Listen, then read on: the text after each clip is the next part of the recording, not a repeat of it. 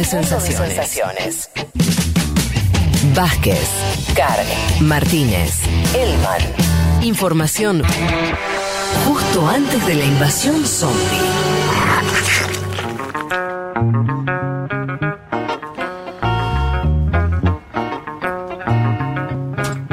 Mar dice, tengo 21 y coincido totalmente con lo que decía la otra oyente, Lucía era, ¿no? Coincido totalmente, me hicieron emocionar y entender muchas cosas, siempre de este lado, gracias. Oyente cordobés, eh, hay una lógica bien gorila en eso de separar al Maradona jugador de la persona por los excesos, como queriendo rescatar la parte meritocrática y purificar la del negro, haciendo lo que lo hacía feliz.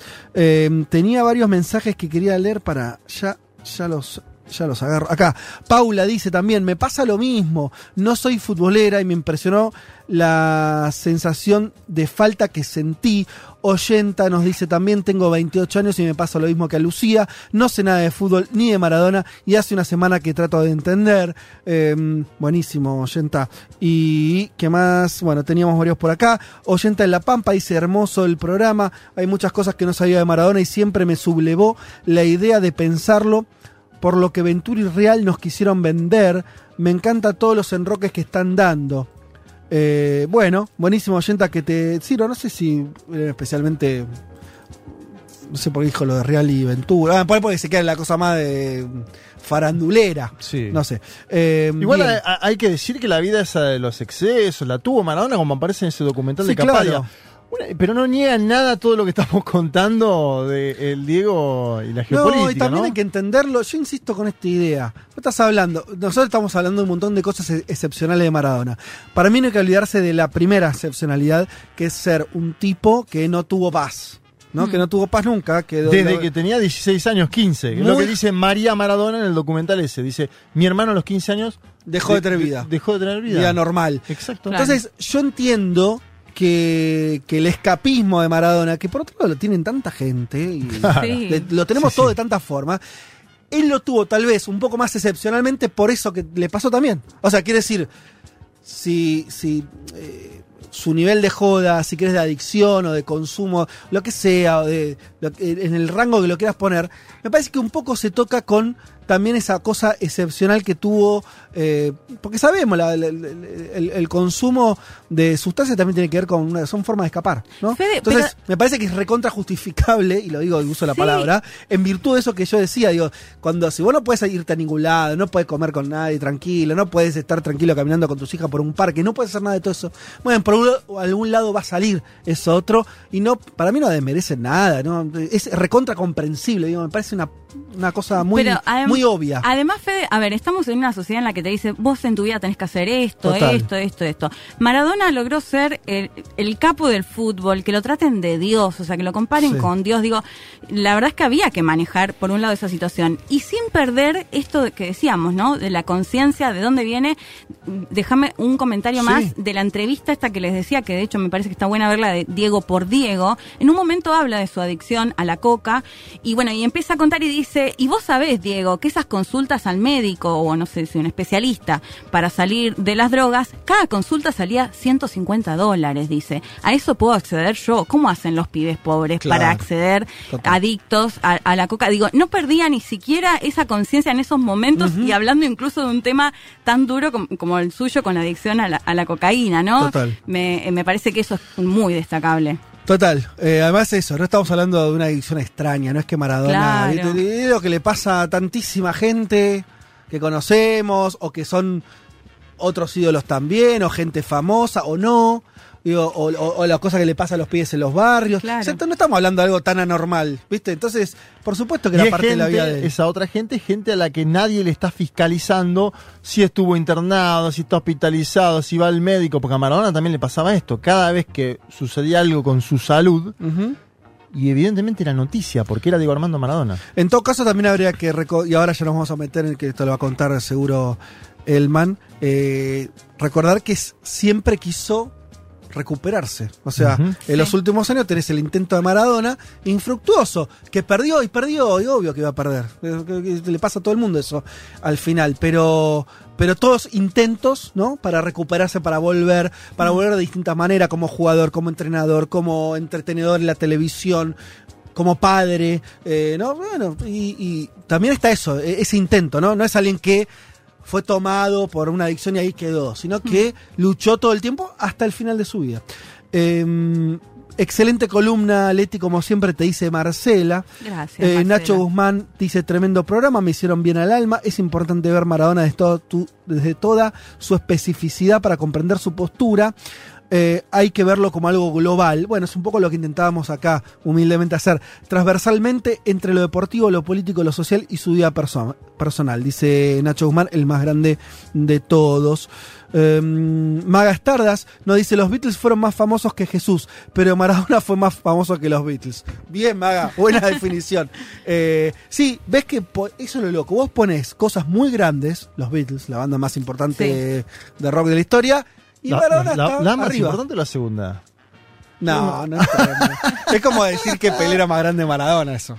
Me parece a mí. Uh, No, no, igual- después de, decir- de que te dicen colonialista blanco, mira que te tira Fede ahora. Pero a lo que voy es, a lo que voy es. Sigue eh, vigente la otra banda, ¿eh? La otra banda sigue vigente, la segunda que estamos en discusión. Pero no importa. Los es- Beatles no están vigentes, mira vos, no, me- recién me entero. No, sí, Ah. no están tocando, no pueden. No, claro, han, eh, han fallecido. Han fallecido muchos. algunos. Hoy acá se armó una grieta. Eh, pero pará, porque el punto es no son los Beatles acá, me parece, sino Jesús. ¿no? Esto de más famoso que Jesús, ¿no? Eh, es verdad que, que, eh, Sí. Maradona es más global que Jesús, Y sí. por supuesto. Estamos hablando, acaba Lete de hablar un rato a largo de una región donde Jesús no es eh, la principal figura, ¿no? Entonces, y, y Maradona ahí estaba. Eh, así que me parece también un hecho comprobable. Sí, la verdad es que sí, sí, lo ves desde ese punto de vista. Totalmente, sí. sí. Es muy loco, pero es así. Bien, eh, Juan Elman, ¿estás ahí? Estoy acá. Porque Claro yo tengo, trato de verte con el teléfono, pero a veces se me apaga el teléfono, estoy con algunos. Bueno, inconvenientes. fíjate si podés, si podés eh, Sí. conectarte y si no, no pasa nada. Los veo a, los, a los chicos los veo, a, Leti a... Perfecto. No, no, ahora me conecto. Bueno, eh, te toca un capítulo muy importante, muy jugoso, eh, y con esto vamos a ir, a ir cerrando ya nuestro programa, que es eh, Maradona y Cuba, Maradona y Fidel. Así que, de vuelta, paro las orejas para, para escucharte muy entusiasmado con lo que tenés para contarnos. Bueno, de, de todos los líderes políticos que, que conoció Diego, y bueno, un poco lo, repasamos en este programa, Fidel, me parece que, que hay un consenso de que fue no solo el más cercano, sino además el que mayor influencia ejerció en, la formación de Diego, en la visión política de Diego, y que también lo cambia de alguna manera. Diego, por más de que antes de, conocerlo ya ma- ma- manifestaba posturas de izquierda. Eh, empecemos por lo primero, ¿no? Eh, los dos, bueno, y otra cosa que un poco decíamos al principio, ¿no? Este, esta, esta coincidencia que yo todavía no encuentro las palabras para describirla, eh, de que Diego se muere cuatro años después. eh, El mismo día. Exactamente cuatro años después, el Sí, mismo día. Sí, es muy eh, impresionante. que, que, que Fidel Castro, ¿no? Digo, después ya es al final un poco comentamos de, de eso. Bueno, los dos se conocen en 1987, para, para contextualizar, un año después eh, de la victoria en el Mundial, Diego ya era reconocido como una figura eh, mundial de- de- del deporte, se conoce en una visita que le hace Diego eh, a Cuba. En esa historia hubo un periodista que eh, cumplió un rol central, que fue el que termina convenciendo a Diego para que viajara después de esta oferta que llega de Cuba. Eh, este periodista se llama Pablo Yonto, habló con nosotros este fin de semana y quiero que sea él el que cuente esta historia porque él fue eh, el protagonista también de esas gestiones. Es un audio un poco largo, a mí me parece que vale la pena, pero quiero que lo escuchemos entonces a Pablo Yonto de cómo fue la trastienda de esta primera visita de Diego a Cuba, el primer encuentro. Perfecto. Para 1986, la agencia cubana de noticias Prensa Latina había hecho una votación entre periodistas para elegir al mejor deportista del año 86 y rompiendo una costumbre que tenía Prensa Latina, que siempre se premiaba a un deportista amateur, un atleta, un levantador de pesas, un tirador, eh, sale electo Maradona por lo que había hecho en ese mundial, es decir, un deportista profesional, hiperprofesional. La entrega de los premios tenía que ser en los primeros meses de 1987 y la agencia Prensa Latina y el Partido Comunista Cubano deciden encargarle en primera instancia a un amigo periodista de ellos y mío, eh, Carlos Bonelli, que había eh, que trabaja, trabaja ahora en España, eh, el contacto con Diego y decirle que se ponía un pasaje y alojamiento y el viaje a Cuba para entregarle ese premio.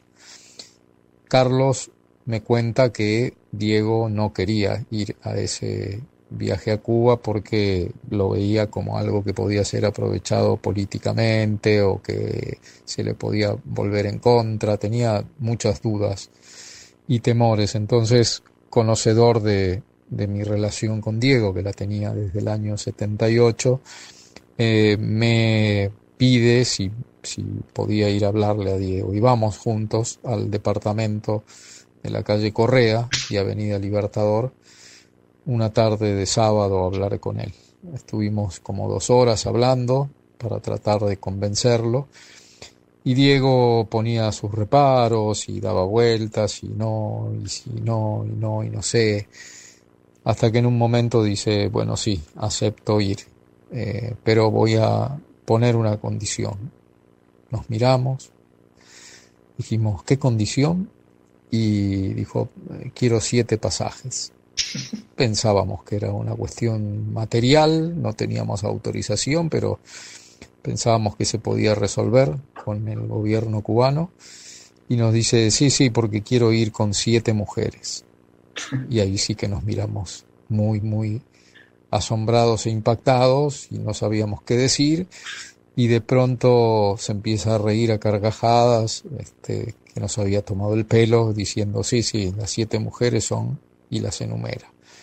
Doña Tota, Claudia, Dalma, eh, la mamá de Claudia Villafañe y las, algunas de las hermanas, y en fin, bueno, nos, nos tomó el pelo, pero era cierto, quería ir con ese grupo y finalmente fue con ese grupo. Así viajó a Cuba y fue recibido recibió el premio y lo recibió Fidel, ¿no? Ahí fue el famoso encuentro el primer encuentro con Fidel.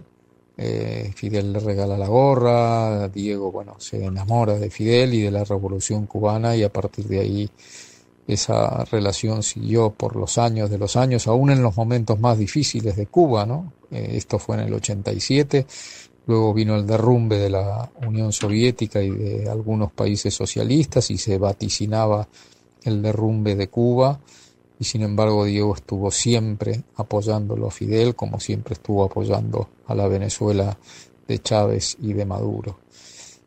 Y da estas cosas de la vida, da el, triste o la triste coincidencia de que Diego haya muerto el mismo día que murió Fidel Castro.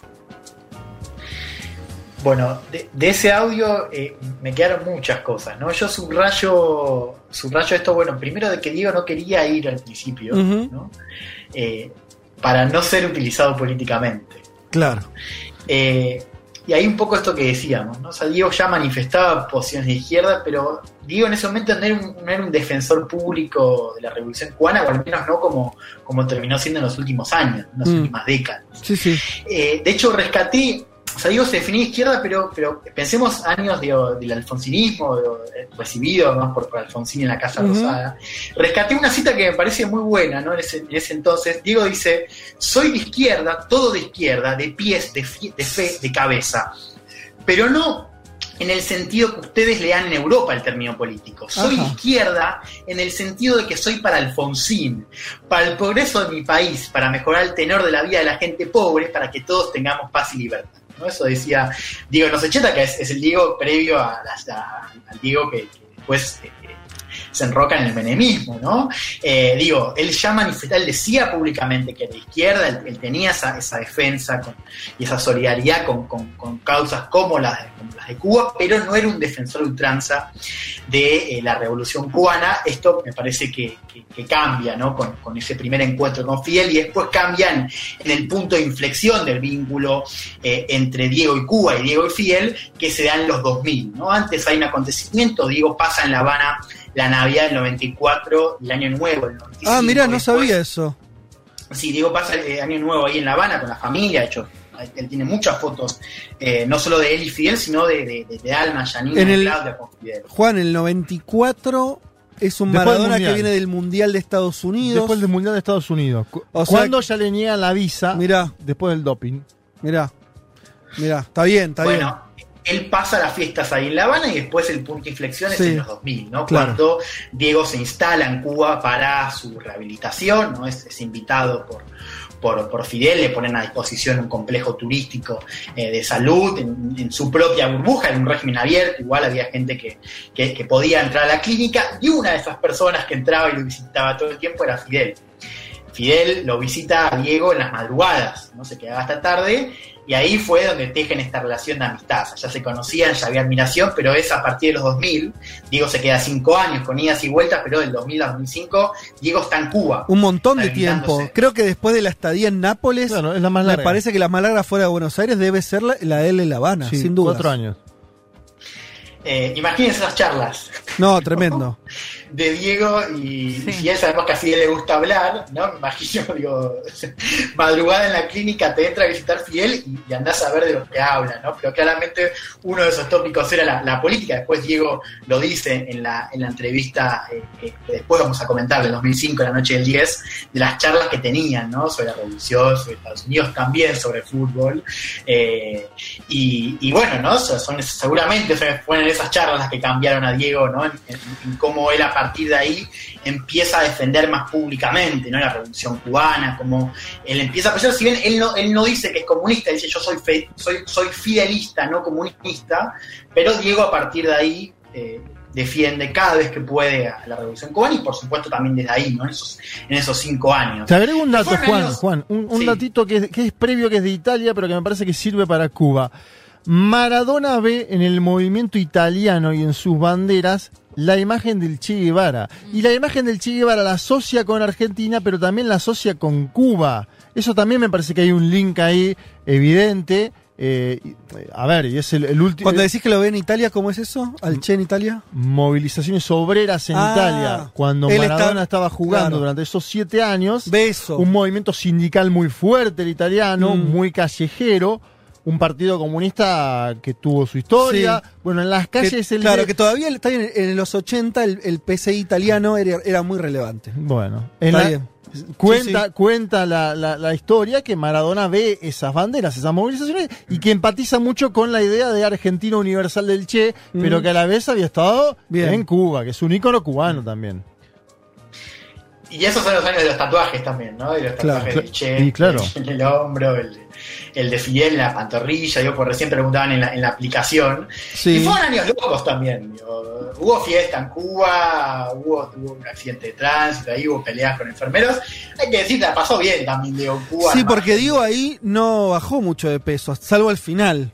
Diego siguió medio haciendo la- el Diego gordo de, Claro. de esos, ¿no? De esos años de, de- en Cuba. Es como que está tranquilo en Cuba, ¿no? Sí, la, la imagen es más del el, eh, charlas con Fidel, mojito, ¿no? Por ahí cierto control sobre el consumo de, de drogas, me imagino más, más controlado, no sé si, si sí o no, pero más controlado, y sobre todo sin que le rompa las bolas. Sí. La gente, ¿no? sí. La gente no le Sí, hincha las hubo- bolas. Hubo dos intervenciones fuertes, digamos, desde el punto de vista digo, sanitario. eh, hubo al, al principio, ni bien llega, y después al final, entre Mm. 2004 y 2005. Después sí es cierto que era un régimen bastante permisivo y sí hubo, eh, fue más pendular, ¿no? La, la- Sí. la cuestión clínica ahí. Eh, y quiero que escuchemos una, una, una anécdota, ya la escuchamos a Guillermo Coppola, quiero traer otra anécdota de Guillermo Coppola que yo no conocía y me parece espectacular, ¿no? Esos años de, de Diego en Cuba, ¿no? Eh, Coppola cuenta una historia donde, donde cae Fidel de sorpresa a una fiesta en la residencia Maradona. Uy, Escuchemos a, uy, de sorpresa. a Coppola. A ver. Sale, estaba un poquito gordito. Un poco. Franja amarilla, Ah, está muy bajito. ¿Le descalzo. subimos un poco? Cuando Diego está descalzo, el pie se le hace un poquito redondo. Se está escuchando muy bajo, ¿eh? De Junta, de boca, largo, brilloso. Y el inodoro tiene una tapa. La tapa tiene dos elementos. El aro de collar. Comandante, este es un regalo para usted. No, yo lo miro. Me mira, el comandante me mira. Pasan cinco segundos. Yo pensé, le di una pastilla que no era. Lo enloquecí. Y ante ese silencio sepulcral, con esas miradas que te penetraba, sobre todo la del comandante diciéndome, ¿qué me está diciendo? ¿Qué tengo que hacer? No entiendo. Ahí saca la tapa. Y la tapa tenía prolijamente pegada la foto de George Bush. Y le dijo, comandante, este regalo es para que cada vez que la use, se la dedique. Bueno, no sé si, si ustedes ahí en el piso escuchaban algo. Lo escuchamos medio mal, así que te voy a pedir que me la, me la cuentes un poquito. Los oyentes creo que lo escucharon perfecto, ¿eh? Pero acá se escucha algún, algún desbarajuste con la consola y lo escuchamos medio bajito. Contáronla. Cae Fidel a una fiesta de, de- de sorpresa, ¿no? En la residencia Maradona. Guillermo estaba en la cama, estaba durmiendo, lo despiertan. eh, y ahí está Diego eh, con un inodoro colgado. Y le regala. Un inodoro colgado. Ajá. Claro, una- la tapa y le regala el, el coso con la foto de Bush. Y le dice al final, o sea, Ah, cada vez que lo usted. uses. para cada vez que lo use, se acuerde de George Ahora, Bush, ¿no? déjame decir una cosa. Vos cuando preparaste esto, yo eh, te el escucho. eco, ¿eh? Ah, perdón, soy. Eh, perdón, ¿eh? Creo que soy yo. No, decía que, que cada vez. O sea, lo que me pregunto es. Pienso en ese Fidel. Fidel es un tipo serio, un- una Z era Fidel. ¿No? Un tipo que no, no, no, te lo- no, no pasó su tiempo en fiestas. Le gustaba hablar de política. Al principio, en los 50, sí pasaba fiesta, y- pero después ya se. Está bien, pero es un austero. Fidel. Exacto, Bueno, austero, austero. nada que ver en ese sentido con esa, con esa parte de Maradona. No, no, no. Yo me imagino lo que habrá considerado Fidel de la relevancia de Maradona para dedicarle Sí.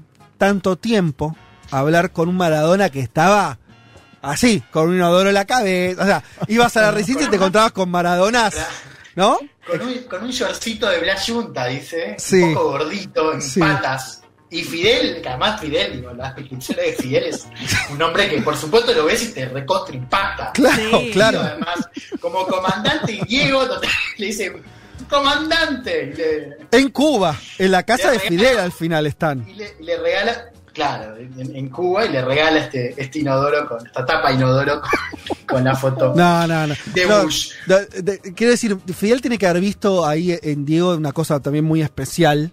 Para, para trascender toda esa cosa, entenderla como una especie de, de- de ropaje y, y- y- y entender que había algo más importante por abajo, ¿no? Me, me- me imagino esto. Sí, Porque si no nos explica el tiempo dedicado de Fidel Sí. a Maradona. Lo quería mucho, lo quería mucho, me parece. Sí, sí, sí. De, de hecho, debe haber.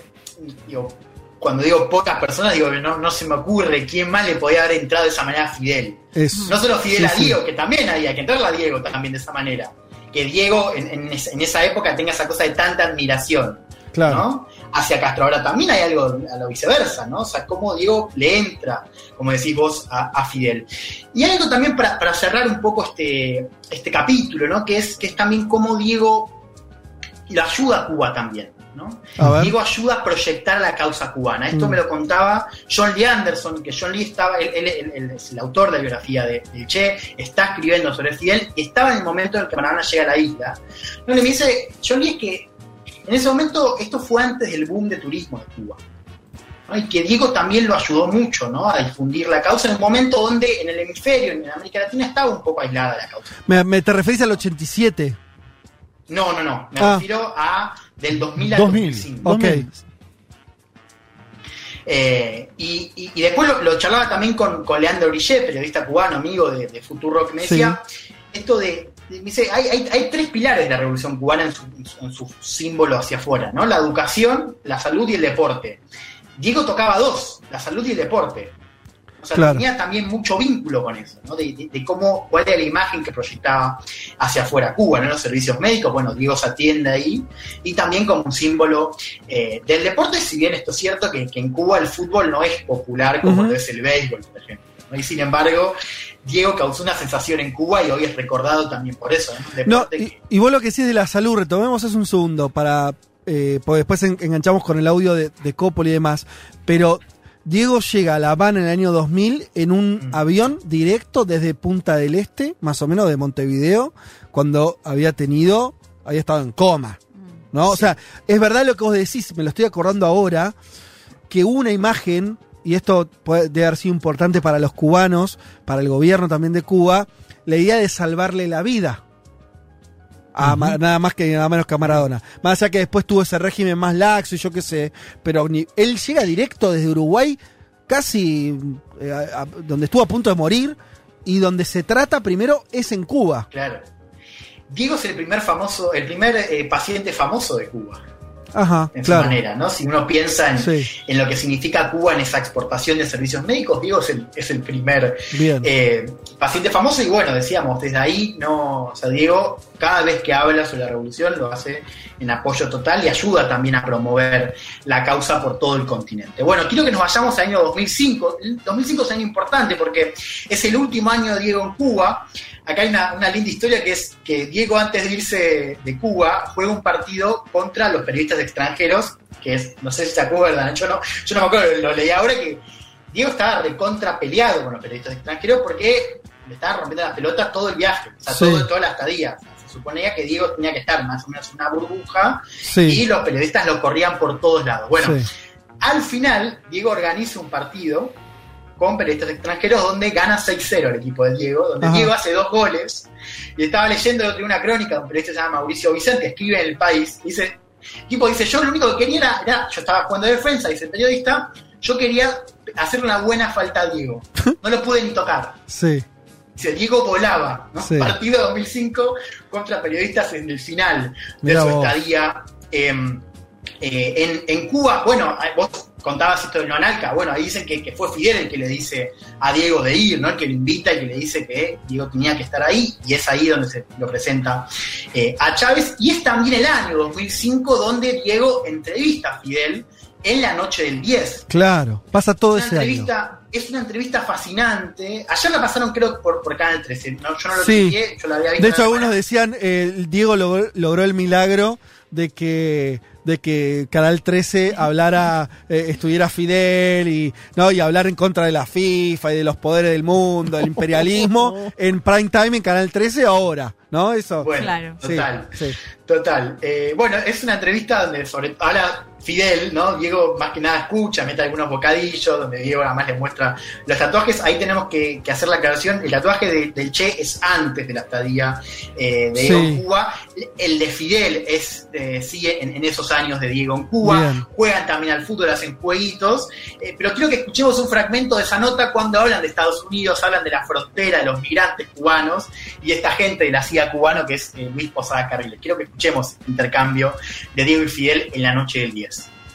Yo no sé si tú, Maradona, entra por la frontera como entró, no Posada Carril. Es que a mí, a mí no me dejan entrar a Estados Unidos, comandante. Eso es lo que digo.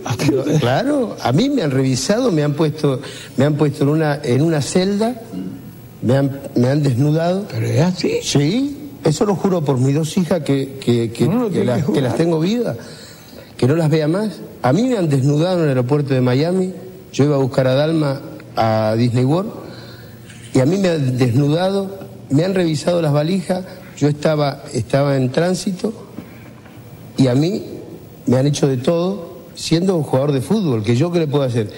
Y ahora dicen que a Posada Carriles entró por la no, no. Entró, entró como iba a entrar yo, pero a mí, a mí sí me dijeron que, que yo tenía que quedarme en el aeropuerto, me, me pusieron en una celda, me hicieron estar 45 minutos, me, me vol- me hicieron volver a Buenos Aires, Yo no sabía eso. sí, Entonces yo dije, pero si tú hubieras dicho que era cubano, te daban derecho enseguida.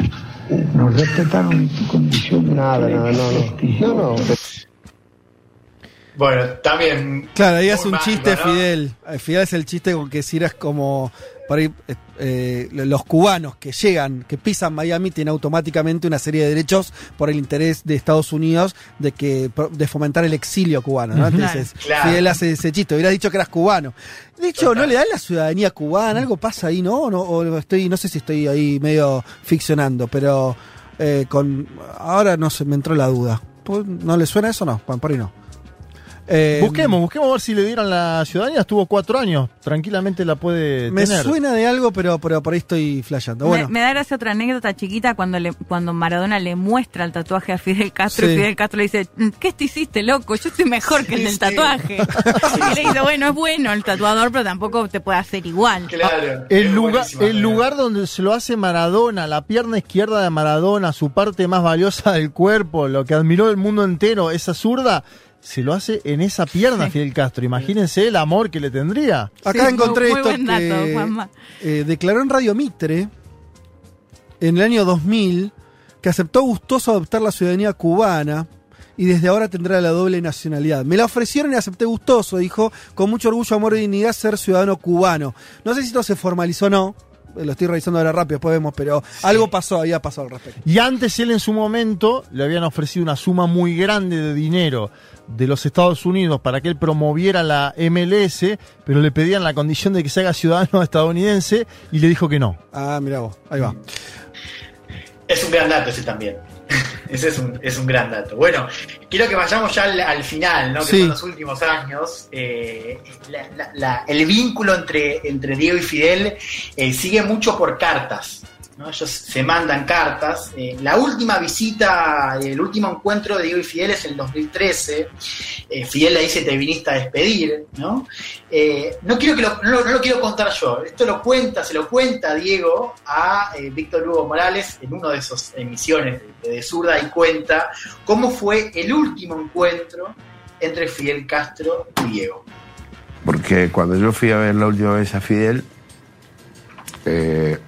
entro y él estaba sentado y se, y se quiere parar para, para, para recibirme.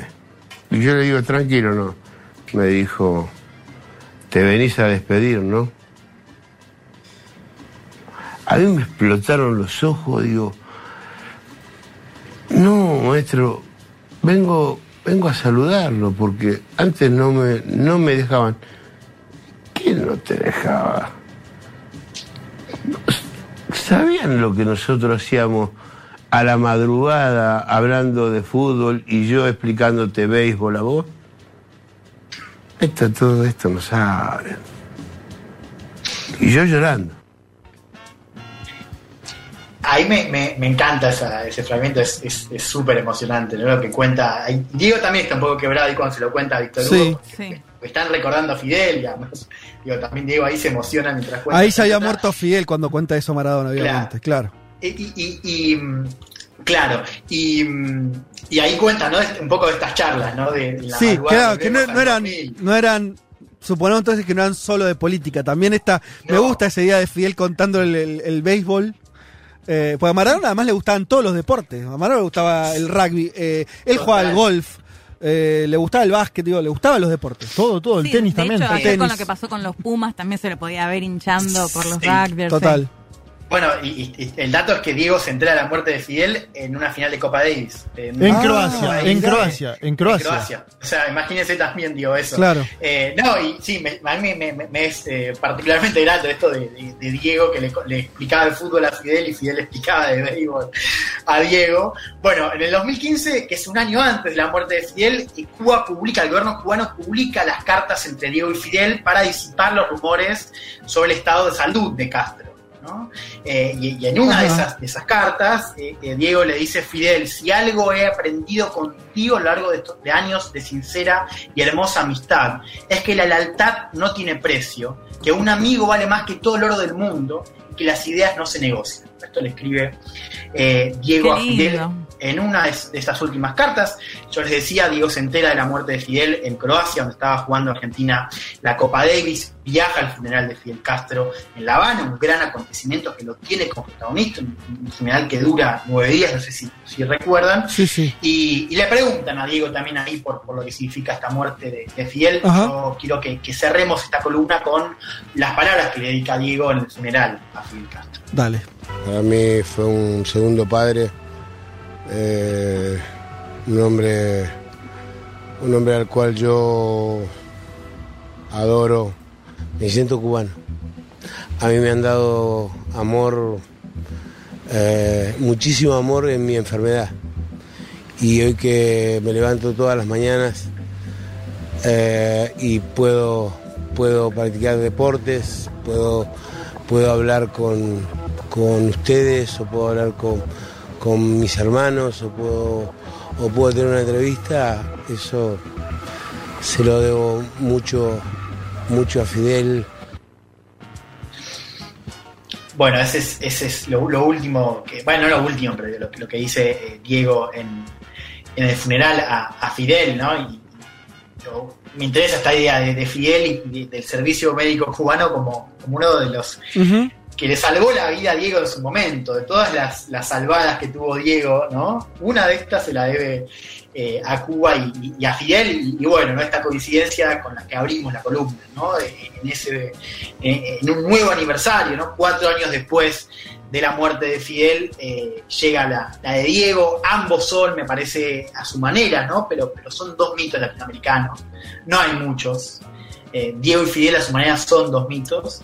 Eh, y, a mí no me parece triste, a mí me parece que hay algo lindo en el hecho de que ahora la región los va a recordar juntos el mismo día, ¿no? Eh, Sí, como, tantas otras veces, como tantas otras veces Mm. supieron estar. Es una locura igual lo del día. Lo del día es una locura. Es posible que algo pase también con eso, veremos. No, esas son, no, no son cosas que se decretan. Pero esto que decís, Selman, a mí me empieza a resonar en algún lugar. Digo, esta idea de, de dos mitos latinoamericanos, la fecha. Por ahí en algún momento empieza a funcionar de alguna manera como, como otras fechas que se tienen, ¿no? Eh, por ahí dando vueltas, tal vez, tal vez esta se, se convierta en algo. Bien, al final, mirá, teníamos un programa preparado, ¿no? Con, con la Oh, compañera claro. Aldana Somoza, que, que preparamos un panorama de otras noticias, No de entró, cosas que estuvieron muchacho, pasando. no importó más nada. No importa la más nada, solamente voy a decir, y lo voy a anunciar porque tiene que ver al final con Maradona, que eh, en Francia, en París en otras Ah, ciudades ayer. hubo una protesta importante Sí. de la que vamos a hablar el domingo que viene porque es muy, muy, gros, muy grueso lo que está queriendo Sí. pasar, que es una ley para que la cana no pueda ser filmada, para que la policía no pueda ser filmada cuando ejerce violencia contra los ciudadanos. Algo, si hay unas pocas defensas que algunas pocas cosas buenas que tiene la tecnología, es que vos te permite eh, que cada persona tenga un- una última defensa que es filmar lo que te hace la cara, ¿no? Eh, bueno, eso lo, lo- lo- el gobierno está queriendo pasar como una ley prohibiendo eso, ¿qué? De hecho, estas protestas se venían dando ya en las últimas semanas desde que pasó, apareció este proyecto, pero esta semana puntualmente policías, tres policías golpearon a un afro francés muy fuerte, no murió, pero lo golpearon fuertemente y todo esto se vio a través de un video. O sea, digo, lo importante que tiene justamente la viralización de las imágenes.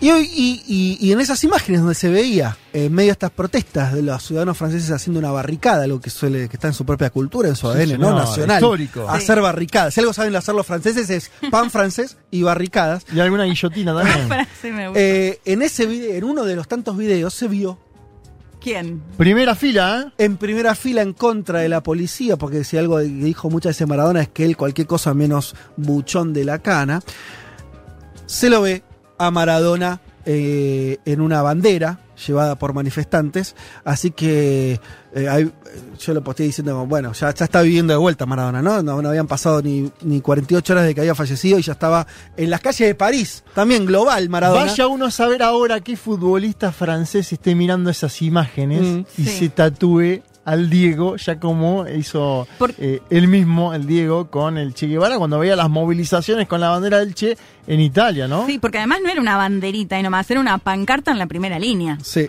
así que estaba ahí en primera línea Maradona en París defendiendo también otra buena causa de la que en este programa hablaremos. No el día de hoy, porque este programa se está terminando, pero en el próximo, ya cuando retomemos nuestra agenda más este, normal o, acostumbrada, estaremos narrando también, también esto. Nos pone muy contentos que Maradona haya revivido ya como, como un manifestante más en las calles parisinas.